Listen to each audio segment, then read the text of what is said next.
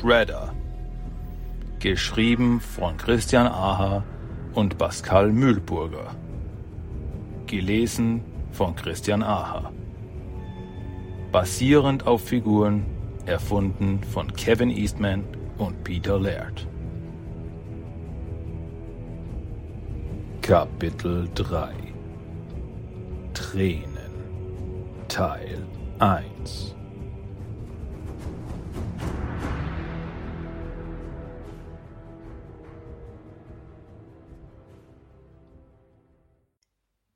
feinen Schnurhaare der Ratte zittern leicht, als sie schnuppernd die kleine Nase gen Himmel regt. Der Duft, den sie just in diesem Moment wahrnimmt, lässt ihren leeren Magen förmlich schreien. Sie spurtet los und folgt den lieblichen Gerüchen, die mit jedem Schritt ihrer kleinen Pfoten immer intensiver werden. Doch plötzlich bleibt sie abrupt stehen. Hektisch blickt sie sich um, verzweifelt das Geräusch schlagender Flügel, das ihr Urinstinkt sofort als Gefahr einstuft, suchend, doch nicht findend. Als nach einigen Sekunden nichts weiter geschieht, setzt sie ihren Weg fort. Die weiße Krähe beobachtet ihr Ziel, als es sich wieder auf den Weg macht. Ihre Augen verfolgen jede kleinste Bewegung der winzigen Kreatur, die sie so sehr an ihren Bruder erinnert. Ein feines Lächeln umspielt ihre Lippen, und mit einem kräftigen und durch behutsamen Schlag ihrer gewaltigen Schwingen erhebt sie sich in die Luft und verfolgt den Weg des kleinen Wesens unter ihr.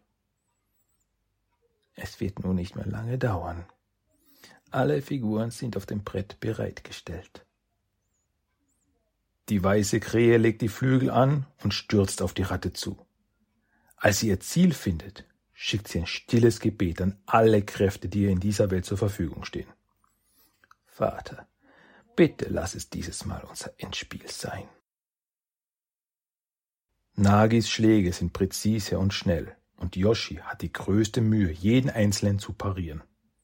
Die Wucht der Schläge lässt die geschundenen Nerven in seiner verletzten Schulter aufschreien, doch er beißt die Zähne zusammen und versucht den Schmerz in seinem Kopf auszublenden.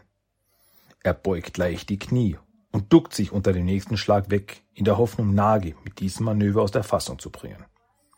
Dieser scheint jedoch Yoshis Gedanken lesen zu können, und mit einem gezielten Tritt fegt er ihn von den Füßen.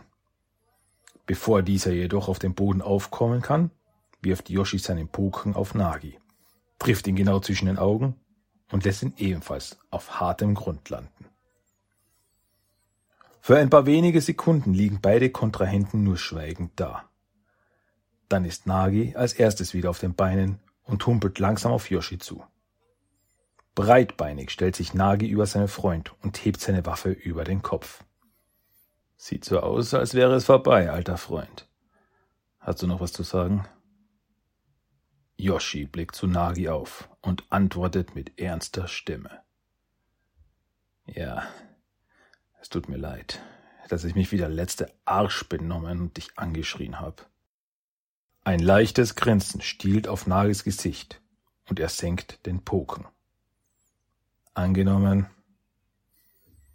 dann reicht er Yoshi seine linke Hand, und als dieser sie ergreift, ist für diesen Moment die Welt, für die beiden Brüder im Geiste, in vollkommener Ordnung.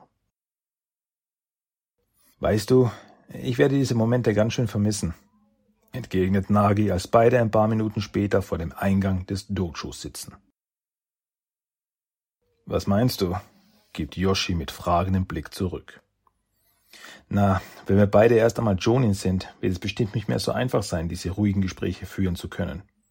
Yoshi lacht kurz auf. Die Aktion eben da drin nennst du also ruhig? Du könntest ja mal versuchen, dein Temperament in Zaum zu halten, mein Lieber. Dann bräuchten wir nicht diese viel zu dramatisch gestalteten Versöhnungskämpfe auszutragen. Ach komm, du kannst ruhig zugehen, dass es dir ebenso viel Spaß macht wie mir. Aber mal Spaß beiseite. Ich meine ernst, was ich vorhin sagte. Ich weiß, dass ich mich wie der letzte Idiot benommen habe. Aber manchmal, ich kann es auch nicht so richtig erklären. Da schiebt sich ein roter Vorhang vor meine Augen und ich kann mich einfach nicht mehr kontrollieren. Und wenn es dann vorbei ist und ich mich wieder beherrschen kann, Yoshi blickt zu Boden. Dann hasse ich mich regelrecht dafür und kann nur hoffen, dass meine Taten und Worte niemanden ernsthaft verletzt haben. Nagi blickt seinen besten Freund mit traurigen Augen an. Man kann nicht wirklich behaupten, dass die beiden sehr häufig über solche Dinge sprechen würden, und in diesem Moment weiß er auch nicht, ob er froh darüber sein soll, dass Yoshi sich ihm so öffnet. Doch er legt seine Hand auf dessen Schulter und lässt die Traurigkeit sofort aus seinen Augen verschwinden. Nun, eines kann ich dir auf jeden Fall versichern. Es gibt absolut nichts, was du sagen oder tun könntest, das mich so sehr verletzen würde, dass ich einfach so aus deinem Leben verschwinden würde. Du hast mich an der Backe, ob du willst oder nicht. Yoshis gesenkter Blick erhebt sich langsam und er schenkt seinem besten Freund, nein, seinem Bruder ein freundliches Lächeln. Doch dann lenkt eine Bewegung seinem Augenwinkel seine Aufmerksamkeit ab. Hey, sieh mal! Nagi schaut sich um, doch er kann nichts Außergewöhnliches entdecken. Was meinst du? Yoshi deutet in den Wald vor ihnen, und nach einer kurzen Weile kann auch Nagi es erkennen. Eine Ratte läuft mit leichten, tapsigen Schritten auf die beiden zu. Na, was sagt man dazu? entgegnet Nagi, dem beim Anblick der Ratte leichtes Unbehagen erfüllt. Allerdings kann er sich nicht erklären, warum. Dieser kleine Kerl hat mich bereits gestern schon besucht. Mitten in der Nacht muss er wohl durch irgendein Loch in mein Zimmer gekrochen sein. Und als ich heute Morgen wach wurde, lag er auf meinem Kissen neben mir. Hör aber auf. Keine Ratte der Welt ist so handzahm, Yoshi. Der junge Hamato kniet sich nieder und streckt seine Arme aus.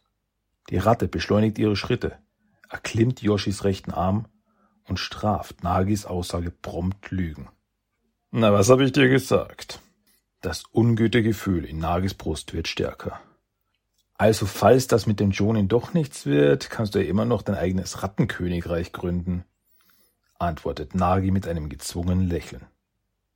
Bist ja nur neidisch auf meinen neuen besten Freund, grinst Yoshi.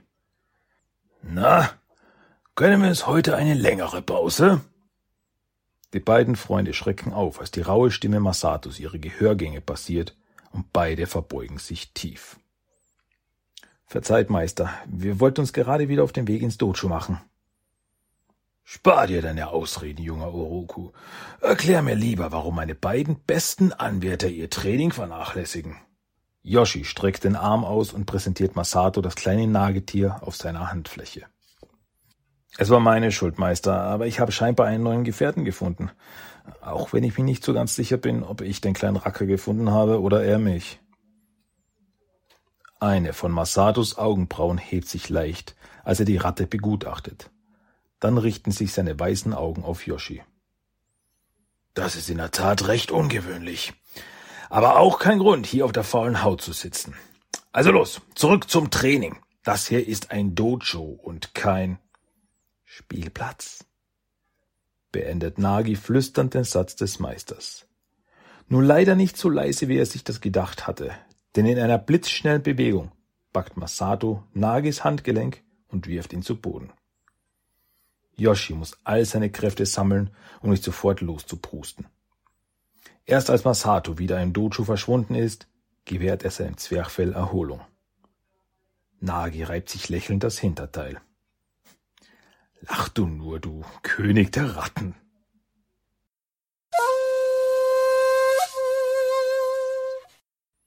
Saki sitzt vor dem Haus seines Vaters und starrt in den Himmel. Er beobachtet die Vögel mit weiten Flügelschlägen dem bald nahenden Winter zu entkommen versuchen. Er beobachtet die Wolken, die in eigenartigen Formen über den Himmel ziehen. Und für einen kurzen Moment kann er sie sehen. Die weiße Krähe. Er kann sich nicht erinnern, dieses Tier vorher bereits gesehen zu haben, und doch bohrt sich plötzlich eine ferne Erinnerung in seinen Verstand. Eine Erinnerung, so alt wie die Zeit selbst und ein Gefühl, so brennend wie die Feuer der Hölle. Hass. Wieso du? Wieso ausgerechnet du? Saki reibt sich kurz die Augen und springt auf, doch die Krähe ist nicht mehr zu sehen. Sein Magen verkrampft sich und entsetzliche Panik steigt in ihm auf. Und als er losrennt, füllt ein neuer Gedanke sein Gehirn und die Angst in ihm wird immer größer. Nagi. Der Spaziergang vom Dojo nach Hause ist für Nagi gewöhnlicherweise immer die schönste Zeit des Tages. Die Ruhe und der Frieden des Waldes lassen seinen Geist nach einem intensiven Training wieder ins Hier und Jetzt gleiten. Heute jedoch nicht. Der Traum von letzter Nacht, falls das überhaupt ein Traum war, hallt noch immer in seinem Verstand nach und die Stimme der Füchsin scheint sich in seinem Gehörgang gebrannt zu haben. Die Gedanken und Bilder, die seitdem in seinem Kopf umhertanzen, machen ihm unvorstellbare Angst. Denn obwohl er weiß, dass jene Gedanken nicht der Wahrheit entsprechen und die Bilder lediglich Gespinste sind, so fühlen sie sich doch so absolut wahr und richtig an. Was hat dieser Dämon mit mir angestellt? Hallo, Nagi. Der Angesprochene zuckt kurz zusammen, und als er sich umschaut, erkennt er neben sich Dang Shen. Shen, bei den Göttern hast du mich erschreckt. Was machst du hier? Verzeih, das war nicht meine Absicht. Ich vertrete mir lediglich ein wenig die Beine, bevor Meister Masato wieder nach Hause kommt. Und was treibt dich hierher? Ach, ich versuche nur ein wenig den Kopf frei zu bekommen. Irgendwie habe ich das Gefühl, gerade nicht ich selbst zu sein. Nagi blickt betrübt zu Boden. Magst du darüber reden? Fragt Tang Shen in liebevollem Ton. Wir sind Freunde, Nagi, und ich hoffe, du weißt, dass du mit mir über alles reden kannst.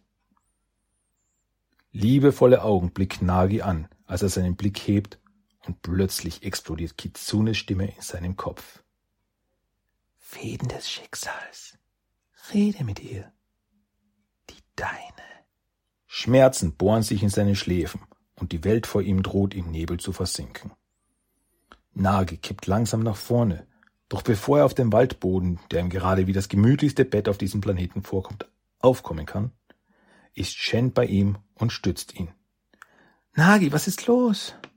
Ich fühle mich. Nagis Kopf sinkt nach unten und Shens Magen zieht sich vor Angst zusammen. Doch sie weiß, dass sie sich davon jetzt nicht blenden lassen darf. Sie atmet tief ein und legt sich Nagis rechten Arm um ihren Hals. Mit dem Rest ihres Körpers stemmt sie ihren guten Freund auf die Beine.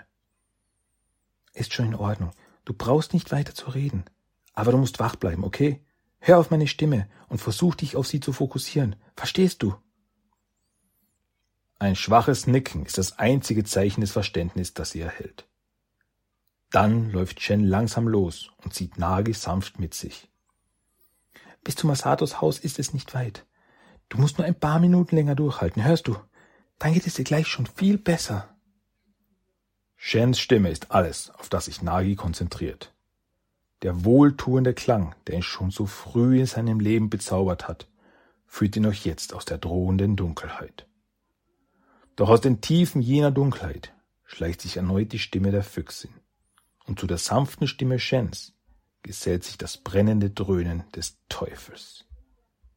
Die deine, dein Pfad, die deine, sie sollte dir gehören. Deine wird vergehen.